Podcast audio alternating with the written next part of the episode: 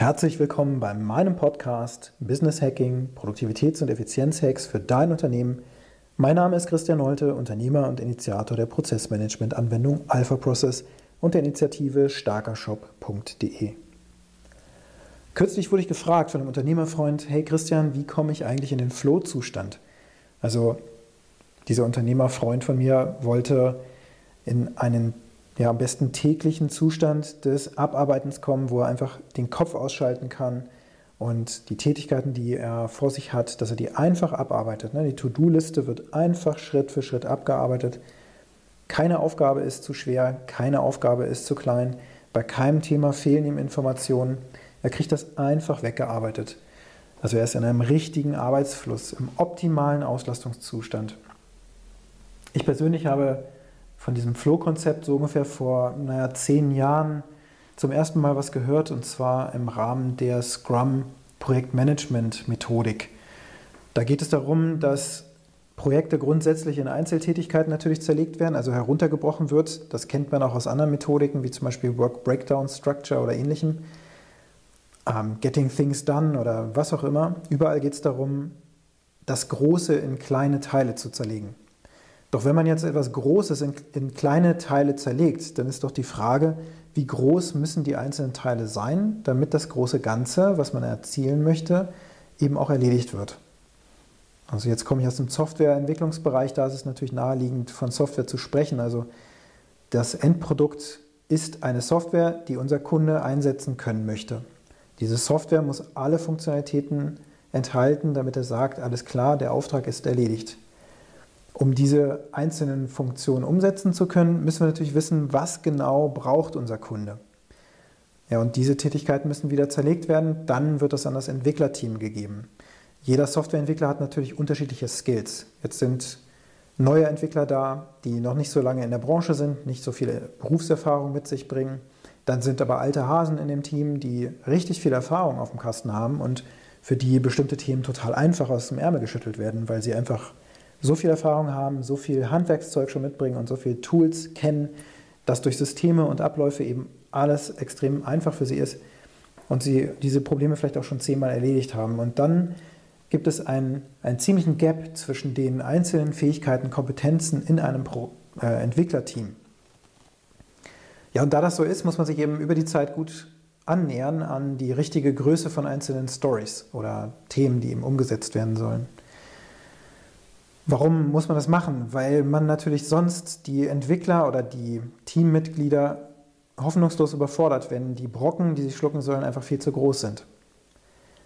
Ähm, und man unterfordert sie, wenn die Themen einfach viel zu klein sind. Und der ganze Overhead, alles zu managen an einzelnen Themen, wird dann auch immer größer und größer und größer. Also ist es natürlich das Beste, die, die Größe der Anforderungen so zu wählen, dass keiner im Team überfordert und auch nicht unterfordert ist. Denn dann kommt er auch in diesen Modus von, ich gucke mir an, was ich zu tun habe, arbeite das einfach weg, ich werde im besten Case, äh, im Best Case nicht gestört und kümmere mich einfach darum, dass die Ergebnisse einfach nur so rauspurzeln. Resultate nach Resultaten. Das ist praktisch die Wunsch-To-Do-Liste eines jeden ja, Unternehmers mal auf jeden Fall.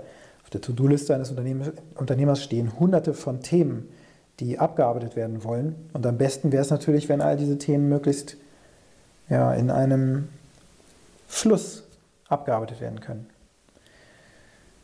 Also im Kern des Ganzen ist es eigentlich ein meditativer Zustand, wo die Gehirnschwingungen, wenn man sie messen würde, auf einem optimalen Niveau laufen. Ob das jetzt Alpha, Beta oder sonst was Schwingungen sind, das kann ich nicht genau sagen. Ich bin da kein Experte, aber es gibt eben diesen meditativen Zustand, wo man nicht mehr nachdenken muss und es einfach erledigt und dann sich gar nicht mehr erinnern kann daran, was man alles gemacht hat. Das passiert einem manchmal auch beim Autofahren, dass man einfach nach, weiß ich nicht, vielen Kilometern merkt, dass man praktisch wieder zu Bewusstsein kommt und gar nicht mitgekriegt hat, wie man auch Autopilot durch die Gegend gefahren ist und sich vielleicht ähm, über bestimmte Dinge Gedanken gemacht hat oder mit jemandem gesprochen hat und gar nicht gemerkt hat, wie dieses Autofahren schon automatisch lief. Ein anderes Beispiel ist, dass wir in unserem Entwicklerteam ähm, eine, eine professionelle Sportlerin hatten, die die es extrem drauf hatte, in diesen Flusszustand reinzukommen. Ähm, das, das war Billard in dem Fall. Und in diesem, bei diesem Billardspiel ist es, ist es nötig, um, um die richtigen Winkel zu erwischen und einen, einen Spielfluss zu haben, in diesen meditativen Zustand zu kommen. Und das kann man trainieren. Eben jeden Tag trainieren, den, den Fokus in jedem Moment auf, auf das zu setzen, was ich erzielen will. Also auf den Kö und die Kugel, das habe ich im Fokus und das will ich erreichen und diese Kugel muss in das Loch. Und alles andere blende ich aus, weil alles andere mich komplett ablenkt. Also ist das ein Zustand von unglaublichem Fokus. Und in diesem Zustand ist eben nichts mehr wichtig, außer die Handlung, die erfolgen muss und das Resultat, was folgen muss aus der Handlung oder aus den einzelnen Handlungen. Wie komme ich in diesen Zustand rein? Also erstmal natürlich durch Training, dann aber eben, dass ich meine Aufgaben, die ich mir täglich hinlege, weder zu groß noch zu klein wähle. Dadurch, dass ich Unterbrechungen ausschalte, dass ich Dinge vorbereite, damit ich eben diese Aufgabe, die jetzt ansteht, die nächste Aufgabe, dass sie so vorbereitet ist, dass ich eben nicht nochmal aufstehen muss, ins Nachbarbüro geben muss und mir den Ordner holen muss und dabei auch noch zweimal unterbrochen werde von meinen Mitarbeitern, die irgendetwas von mir wollen. Das Buch The One Thing, was ich sehr empfehlen kann, empfiehlt es eben wirklich bei ganz wichtigen Tätigkeiten, am besten aber täglich zu bestimmten Uhrzeiten, sich komplett abzuschotten, wie in so einem U-Boot. Und im Grunde den Kontakt zur Außenwelt abzuschotten, alles zu verbannen, was einen ablenken kann, kein Internet, kein Telefon, was klingelt und einfach nur die Tätigkeit, die getan werden muss, die Tätigkeit, die getan werden muss, ist dann nicht unbedingt diejenige, die am spaßigsten ist, sondern die, die eben einfach erledigt werden muss. Wenn es jetzt gerade darum geht, Geld zu verdienen, dann streiche ich alles von meiner To-Do-Liste, was so nice to have ist und was nichts mit Geld zu verdienen zu tun hat und fokussiere mich eben darauf, was getan werden muss. Und das meinetwegen auch über viele, viele Wochen.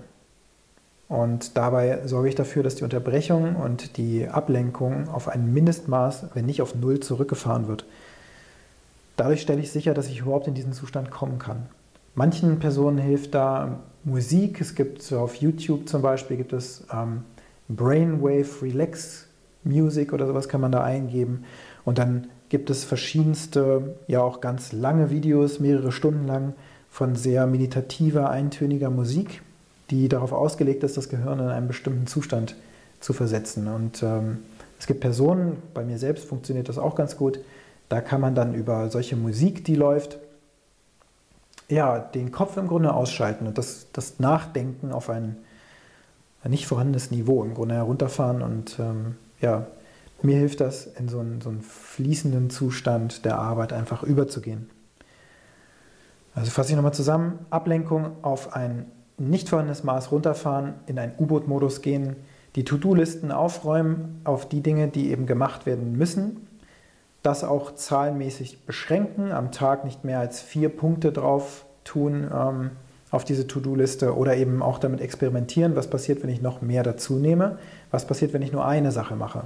Also wirklich von Tag zu Tag auch herausfinden, was ist denn die richtige Größe für dich als Unternehmer.